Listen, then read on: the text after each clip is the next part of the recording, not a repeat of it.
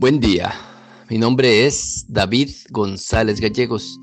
Pertenezco a la Iglesia de San Patricio del Ministerio de Estudio Bíblico Nazarenos Católicos, aquí en Laredo, Texas, Estados Unidos. Evangelio de hoy, domingo, abril 2 de 2023. Del Santo Evangelio según San Mateo, capítulo 26, versos del 14 al 27 y 66. En aquel tiempo, uno de los doce, llamado Judas Iscariote, fue a los sumos sacerdotes y les propuso, ¿qué estáis dispuestos a darme si os lo entrego? Ellos se ajustaron con él en treinta monedas, y desde entonces andaba buscando ocasión propicia para entregarlo. El primer día de los ácimos se acercaron los discípulos a Jesús y le preguntaron, ¿Dónde quieres que te preparemos la cena de Pascua? Él contestó, Id a casa de fulano y decidle, el maestro dice, mi momento está cerca, deseo celebrar la Pascua en tu casa con mis discípulos. Los discípulos cumplieron las instrucciones de Jesús y prepararon la Pascua. Al atardecer, se puso a la mesa con los doce. Mientras comían, dijo, Os aseguro que uno de vosotros me va a entregar. Ellos consternados se pusieron a preguntarle uno tras otro, ¿Soy yo acaso, Señor? Él respondió, El que ha mojado en la misma fuente que yo, ese me va a entregar. El Hijo del Hombre se va como está escrito de él, pero hay de aquel que va a entregar al Hijo del Hombre. Más le valdría no haber nacido. Entonces preguntó Judas, el que lo iba a entregar, ¿Soy yo acaso maestro? Él respondió, Así es. Durante la cena, Jesús cogió pan, pronunció la bendición, lo partió y lo dio a los discípulos diciendo, Tomad y comed, esto es mi cuerpo. Y cogiendo un cáliz, pronunció la acción de gracias y se lo pasó diciendo, Bebed todos, porque esta es mi sangre sangre de la alianza derramada por todos para el perdón de los pecados. Y os digo que no beberé más del fruto de la vid hasta el día que beba con vosotros el vino nuevo en el reino de mi Padre. Cantaron el salmo y salieron para el monte de los olivos. Entonces Jesús les dijo, Esta noche vais a caer todos por mi causa porque está escrito, heriré al pastor y se dispersarán las ovejas del rebaño. Pero cuando resucite, iré antes que vosotros a Galilea. Pedro replicó, aunque todos caigan por tu causa, yo jamás caeré. Jesús le dijo, te aseguro que esta noche, antes que el gallo cante tres veces, me negarás. Pedro le replicó, aunque tenga que morir contigo, no te negaré. Y lo mismo decían los demás discípulos. Entonces Jesús fue con ellos a un huerto llamado Getsemaní y les dijo, Sentaos aquí mientras voy allá a orar. Y llevándose a Pedro y a los dos hijos de Zebedeo, empezó a entristecerse y a angustiarse. Entonces dijo, me muero de tristeza, quedaos aquí y velad conmigo.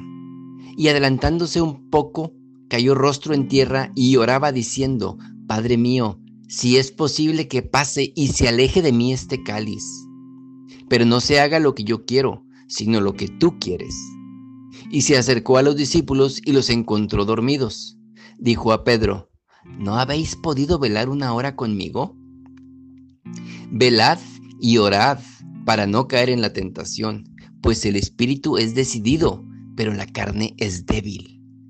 De nuevo se apartó por segunda vez y oraba diciendo, Padre mío, si este cáliz no puede pasar sin que yo lo beba, hágase tu voluntad.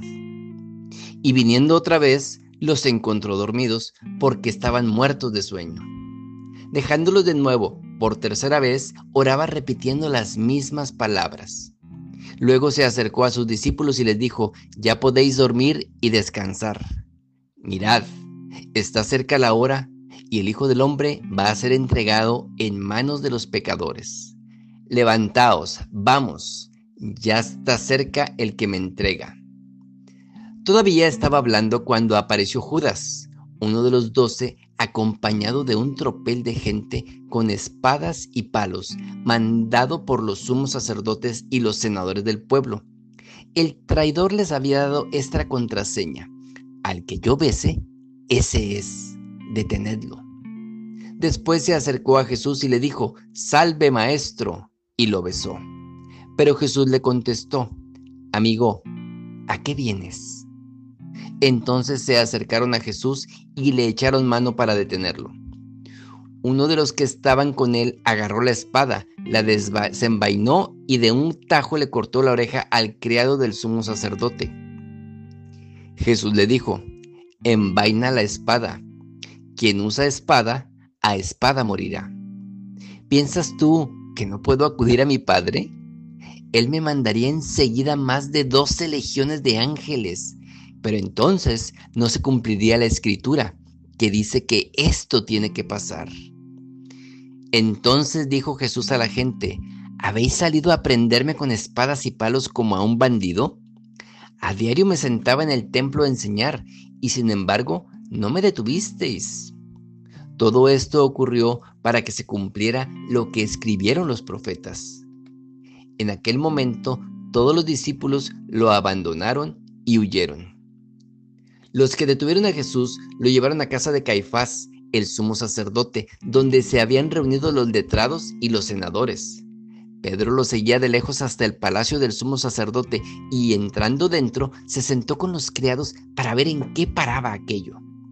Los sumos sacerdotes y el consejo en pleno buscaban un falso testimonio contra Jesús para condenarlo a muerte y no lo encontraban, a pesar de los muchos falsos testigos que comparecían.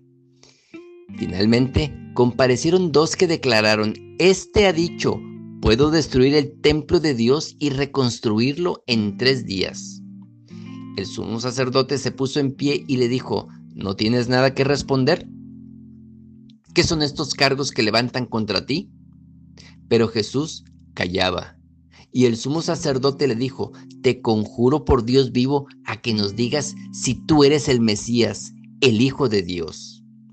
Jesús le respondió, tú lo has dicho. Más aún, yo os digo, desde ahora veréis que el Hijo del Hombre está sentado a la derecha del Todopoderoso y que viene sobre las nubes del cielo. Entonces el sumo sacerdote rasgó sus vestiduras diciendo, ha blasfemado, ¿qué necesidad tenemos ya de testigos? ¿Acabáis de oír la blasfemia? ¿Qué decidís?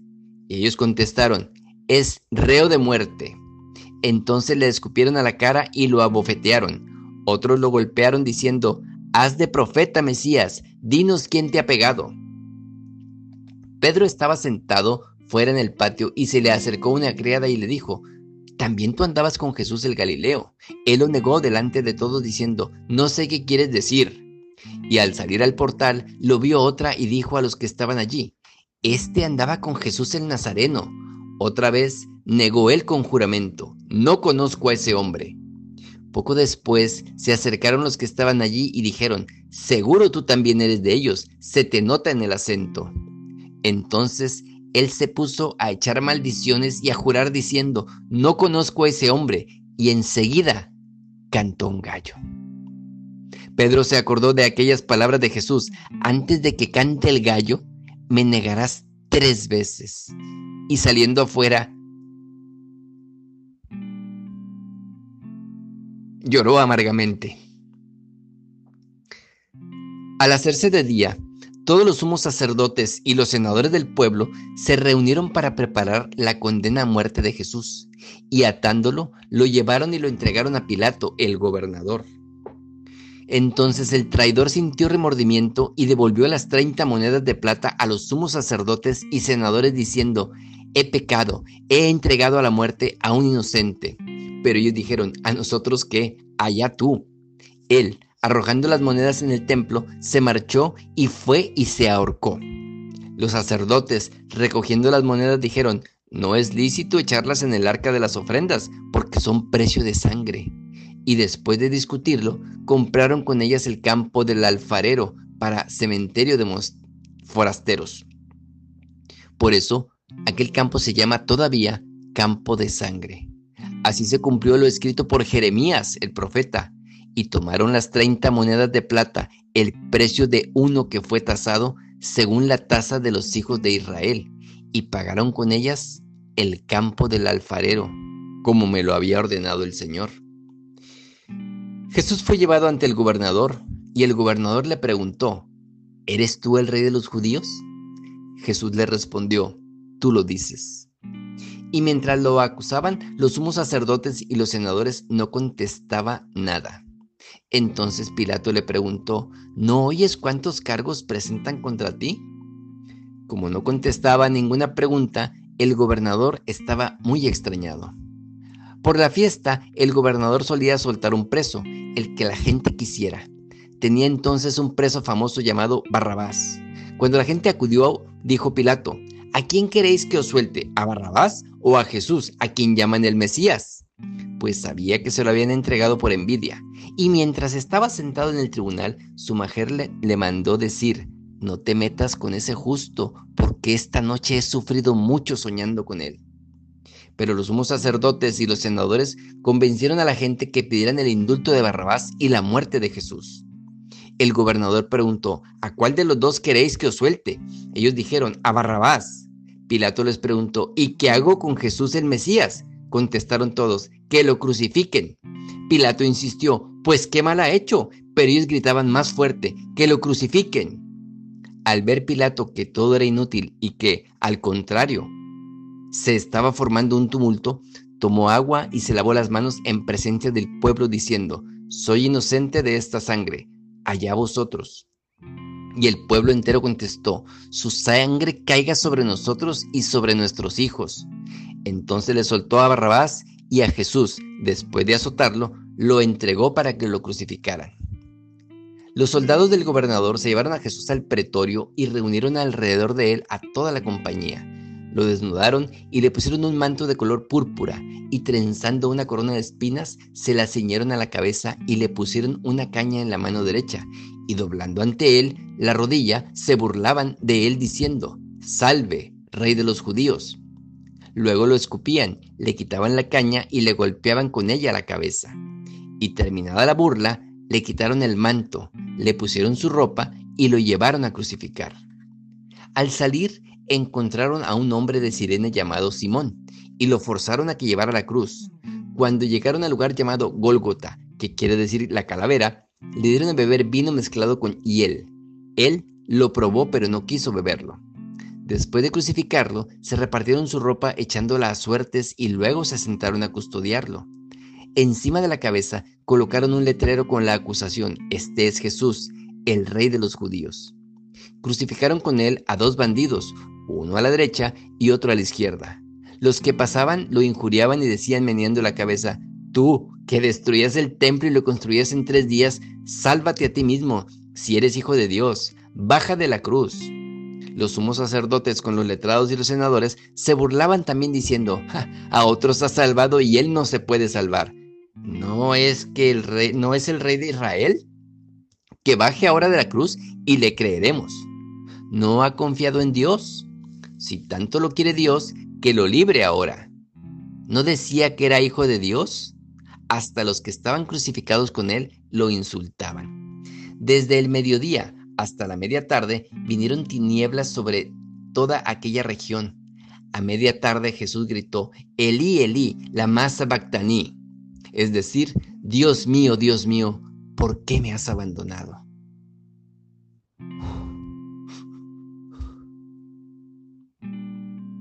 Al oírlo, algunos de los que estaban por allí dijeron, a Elías llama a este. Uno de ellos fue corriendo. Enseguida cogió una esponja empapada de vinagre y sujetándole una caña le dio de beber. Los demás decían, déjalo, a ver si viene Elías a salvarlo. Jesús dio otro grito fuerte y exhaló el espíritu. Entonces el velo del templo se rasgó en dos de arriba a abajo la tierra tembló, las rocas se rajaron, las tumbas se abrieron y muchos cuerpos de santos que habían muerto resucitaron. Después que Él resucitó, salieron de las tumbas, entraron en la casa, entraron en la ciudad santa y se aparecieron a muchos. El centurión y sus hombres que custodiaban a Jesús al ver el terremoto y lo que pasaba, dijeron aterrorizados, realmente este era hijo de Dios. Había allí muchas mujeres que miraban desde lejos, aquellas que habían seguido a Jesús desde Galilea para atenderlo, entre ellas María Magdalena y María, la madre de Santiago y José y la madre de los Zebedeos. Al anochecer llegó un hombre rico de Arimatea, llamado José, que era también discípulo de Jesús. Este acudió a Pilato a pedirle el cuerpo de Jesús, y Pilato mandó que se lo entregaran. José, tomando el cuerpo de Jesús, lo envolvió en una sábana limpia, lo puso en el sepulcro nuevo que se había excavado en una roca, rodó una piedra grande a la entrada del sepulcro y se marchó. María Magdalena y la otra María se quedaron allí sentadas enfrente del sepulcro.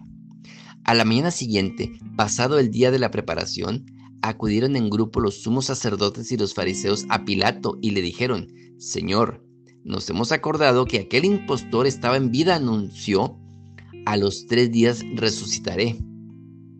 Por eso, da la orden de que vigilen el sepulcro hasta el tercer día, no sea que vayan sus discípulos, se lleven el cuerpo y digan al pueblo, ha resucitado de entre los muertos. La última impostura sería peor que la primera. Pilato contestó, ahí tenéis la guardia, id vosotros y asegurad la vigilancia como sabéis. Ellos fueron, sellaron la piedra y con la guardia aseguraron la vigilancia del sepulcro. Palabra de Dios. Gloria a ti, Señor Jesús. Judas vendió a Jesús. Hoy en día muchos de nosotros seguimos vendiendo a Jesús. Jesús oraba antes de su muerte y los apóstoles, como nosotros, seguían dormidos. Hoy en día hay gente que pide oraciones, oren por mí, oren por mi familia. ¿Y tú? ¿Qué estás haciendo? ¿Estás orando o nomás pides que los demás eh, oren por ti, por tu familia y tú estás de vacaciones de Semana Santa? Tú disfrutas. Muchos de nosotros, me incluyo, pareciera ser que de labios hacia afuera somos unos santos, pero nuestro corazón está hecho piedra. Los oficiales romanos dijeron, verdaderamente este era el Hijo de Dios, y no vieron ningún milagro. Creyeron en él cuando lo vieron en la cruz, derrotado, muerto. Hoy en día, la traición como Judas nos la causamos nosotros mismos, es decir, nosotros mismos nos vendemos, nos traicionamos y traicionamos a cuantos nos rodean. Es cuando eres infiel a tu mujer, cuando eres infiel a tu esposo, cuando eres infiel en tu trabajo, al robar papelería, post-it, plumas. Es ridículo. No te van a crucificar, pero las consecuencias serán muy grandes. Hoy en día, si me pidieran vender una parte de mi cuerpo, un dedo, un ojo, así me dieran 100 millones de dólares, ni de chiste lo vendía. A Jesucristo lo vendieron por 30 monedas de plata. Iba a ganar la aceptación de los judíos, los sumos sacerdotes, pero todo tenía con el amor de Cristo. Cuando Judas lo iba, lo vendió, iba a ganar la aceptación de los judíos, pero perdió el amor de Cristo. Igual quien traiciona a su pareja. Tiene todo y por nada pierde lo mejor. La muestra más grande es que muere por nosotros en la cruz. Oremos. Nada te turbe, nada te espante, todo se pasa. Dios no se muda. La paciencia todo lo alcanza. Quien a Dios tiene, nada le falta. Solo Dios basta. Vayamos con alegría a proclamar la palabra del Señor excelente domingo. Jesús nos pide orar sin desfallecer. No tengamos miedo pedirle perdón porque Él nos ama y nos sigue esperando.